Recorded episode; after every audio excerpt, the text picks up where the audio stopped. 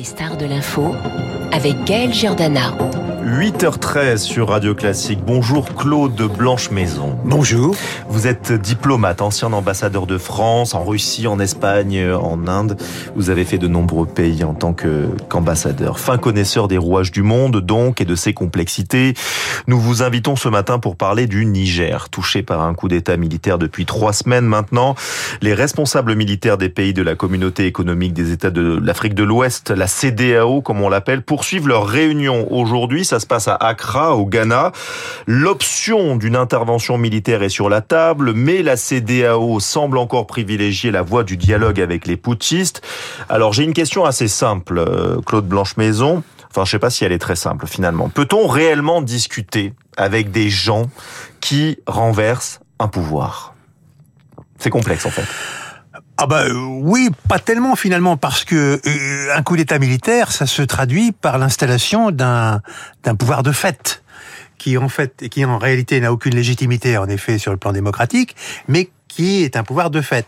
Et pour bien marquer qu'il est un pouvoir de fait, cette junte, elle a d'abord, euh, elle a nommé un gouvernement et elle a fait, elle fait présider ce gouvernement par un, par un premier ministre qui est un technocrate apparemment euh, connu euh, des instances internationales, qui a déjà été ministre des Finances du Niger et qui est allé euh, hier au Tchad.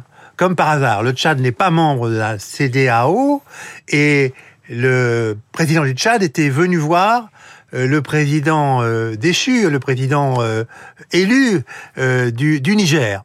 Mohamed Bazoum. Mohamed Bazoum. Donc, par conséquent, effectivement, il se passe quelque chose, et notamment autour de ce Premier ministre qui, retour du Tchad, ou au Tchad même, je ne sais plus, a dit, mais nous sommes dans une transition. Hmm. expression bizarre de sa part, surtout de la part de, de quelqu'un qui est qui a été éduqué euh, euh, dans les grandes universités euh, occidentales et qui sait ce que les mots veulent dire, qui a été ministre des Finances du Niger, d'un gouvernement démocratique.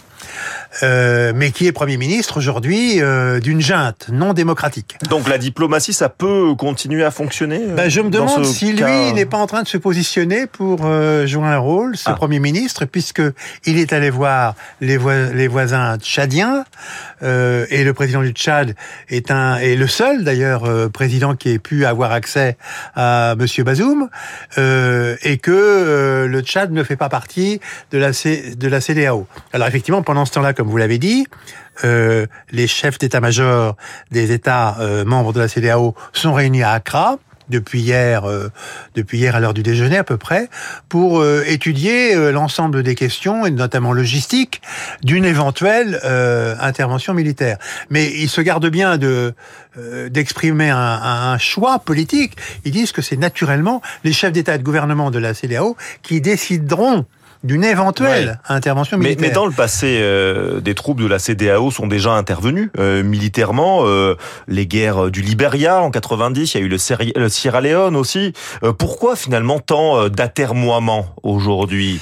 Parce que d'abord, il y a des membres de la CDAO qui sont contre l'intervention, et puis il y a surtout les pays voisins du Niger qui sont également contre l'intervention. Vous pensez au Mali, au Burkina Faso Alors il y a ça, ce sont les gens qui sont déjà euh, sous le pouvoir d'une junte militaire, mais il y a aussi l'Algérie qui a une frontière très longue avec euh, le Niger et qui dit je suis partie prenante à la solution, pas question d'intervention militaire.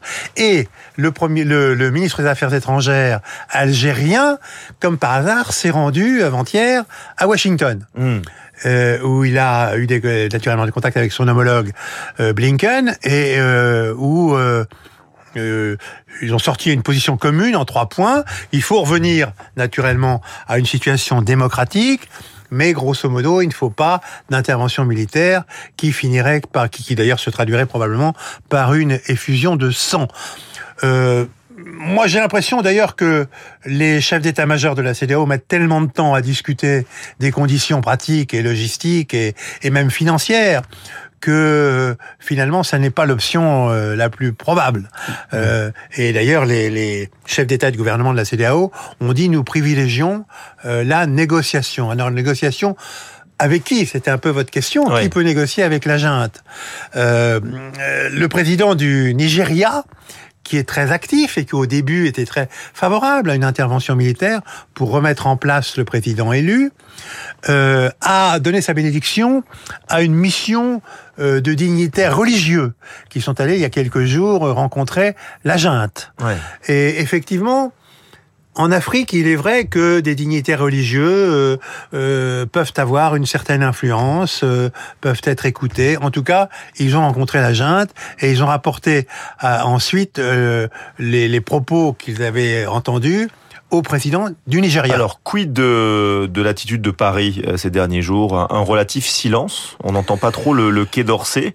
Bah, euh, ça veut dire quoi Je crois que Paris, dans un premier temps, a réagi, euh, et c'est normal, extrêmement vivement à, à ce coup d'État, qui d'ailleurs a surpris qui on s'y attendait pas du tout, et a réagi vivement d'ailleurs en en organisant euh, très rapidement euh, euh l'évacuation des ressortissants, voilà, des ressortissants volontaires, mhm. mais il y en avait beaucoup. Et effectivement, comme la situation était relativement dramatisée, qu'il y avait eu des manifestations en ville, notamment une manifestation quelques jours avant euh, violente devant l'ambassade de France. Euh, beaucoup de ressortissants français et européens. D'ailleurs, ont souhaité euh, euh, partir et, et, la France a fait cinq rotations d'avions pour pour les sortir. Aujourd'hui, on voit que certaines voix au Niger disent enfin pourquoi est-ce que les Français sont partis? Pourquoi est-ce qu'ils n'étaient pas du tout menacés en tant que en tant que Français euh, Il y avait quand même un le représentant des étudiants euh, manifestation anti-française à Paris euh, a été très clair là-dessus. Il a déclaré mais je comprends pas pourquoi on a évacué les dirigeants français. Nous nous n'avons rien contre les, contre les, les, les, les, ressortissants français. Par contre, euh, nous avons des griefs contre la politique de la France au Sahel. Oui, justement, on rappelle qu'il y a encore 1500 soldats français hein, sur place. Euh, Qu'est-ce que vous pensez de cette situation? Est-ce qu'il faut partir? Est-ce qu'il faut rester? Alors, la junte militaire a demandé leur départ. Euh, Ça paraît logique comme au Mali, au Burkina Faso, mais euh, dans des conditions d'ailleurs totalement irréalistes, en disant il faut qu'ils partent euh, sous un mois, qui est impossible. Euh, donc, ils ne partiront pas. De toute façon, il n'y a pas de raison de répondre aux injonctions de la junte, puisqu'on ne reconnaît pas la junte. Euh, et, et, que, et par conséquent, pour le moment, ça sera le, le, le, statu quo. Mais bien sûr, euh, euh, les soldats, les 1500 soldats qui sont sur cette base, n'ont plus d'action extérieure pour lutter contre les djihadistes, puisqu'ils étaient là pour ça, et notamment dans la zone des trois frontières, là où les djihadistes circulent euh, et sont actifs, puisque vous avez vu... Il y a encore eu un attentat récemment. Hein. Voilà, et vous avez vu qu'il y avait eu des morts dans l'armée nigérienne depuis ce coup d'État. Euh, c'est-à-dire que l'action des djihadistes euh, se renforce à partir du moment où il y a eu un, un retrait euh, à cause de la situation politique, euh, des soldats français. Mmh. Soldats français qui sont également euh, relayés par des, des, des, des, troupes américaines qui sont un peu plus de, de 1000 à l'intérieur du Niger. Et il y a une nouvelle ambassadrice américaine qui vient d'être nommée, donc ça prouve aussi que Washington veut privilégier ce côté diplomatique. Oui, enfin elle était désignée depuis un an. Il y avait, une, il y avait des problèmes politiques. Il y avait un problème de, de, parce qu'il y a des auditions au Sénat et qu'aux États-Unis, ça, ça n'existe pas chez nous. ça prend souvent très longtemps parce que ça pose beaucoup de questions. Donc il se trouve que l'approbation du Sénat est arrivée le lendemain du coup d'État. En effet, ça tombe pas très bien, mais c'est comme ça.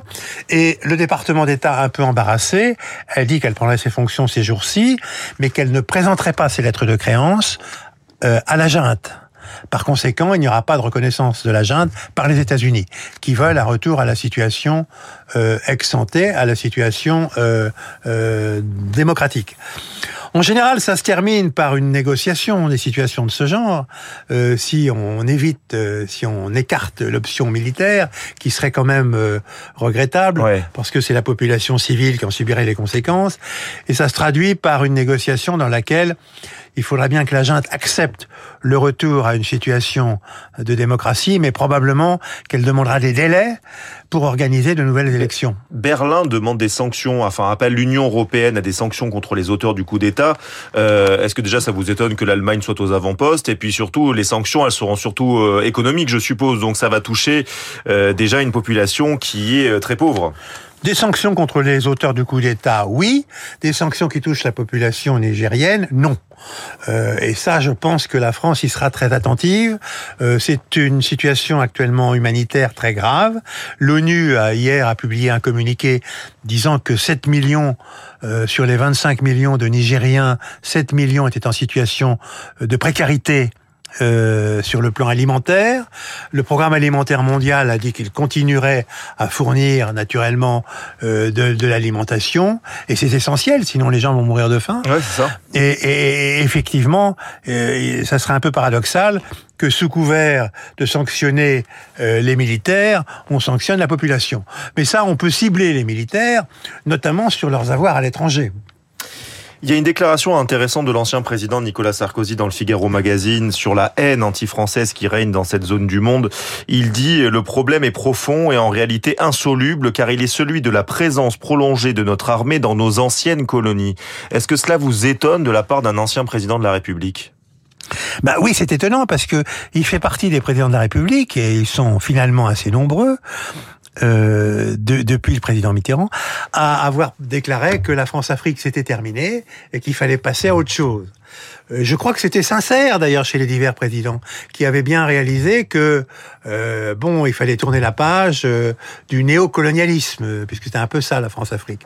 Et eh bien, euh, l'intention était louable, mais euh, la réalisation de cette intention, c'est plus compliqué. Parce que les acteurs de la France-Afrique sont toujours là et n'ont aucune intention d'abandonner. Quand il dit toute mission qui s'éternise finit par nous faire apparaître comme une force d'occupation, euh, le terme est, est fort, une force d'occupation c'est pas faux, dans la mesure où les déterminants de la présence militaire, comme tous les déterminants de la coopération, qu'elle soit d'ailleurs civile ou militaire, doivent être impérativement déterminés sur un pied d'égalité avec les gouvernements locaux africains.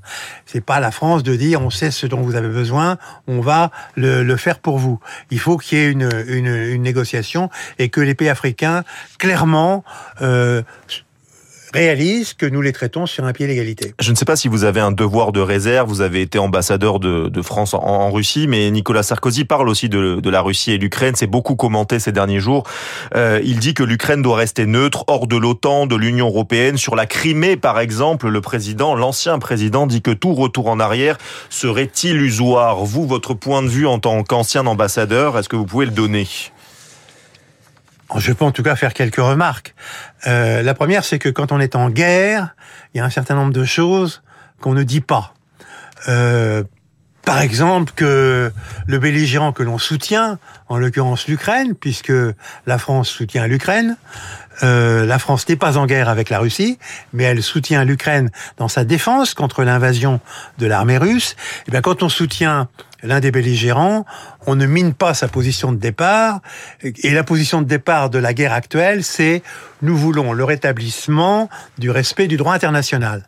Alors ça veut dire, en effet, en décryptant cette formule, ça veut dire l'intégrité territoriale de l'Ukraine. C'est le principe de base, c'est ce que demande Zelensky, c'est très clair, c'est très simple. Et je vois pas pourquoi quand on est en guerre avec cette, ce but de guerre, on dirait, oh, après tout, euh, il y a une partie du territoire qui peut revenir euh, à la Russie.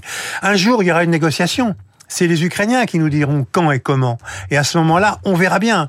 Mais pour le moment, euh, ça n'est pas à l'ordre du jour et ça affaiblit euh, les Ukrainiens de tenir ce genre de propos. Merci beaucoup Claude Blanche-Maison, euh, diplomate ancien ambassadeur. Merci d'avoir été notre invité ce matin sur Radio Classique. Tout de suite, les coups de cœur des animateurs de Radio Classique. Aujourd'hui, c'est Laurent de Wild qui vous livre...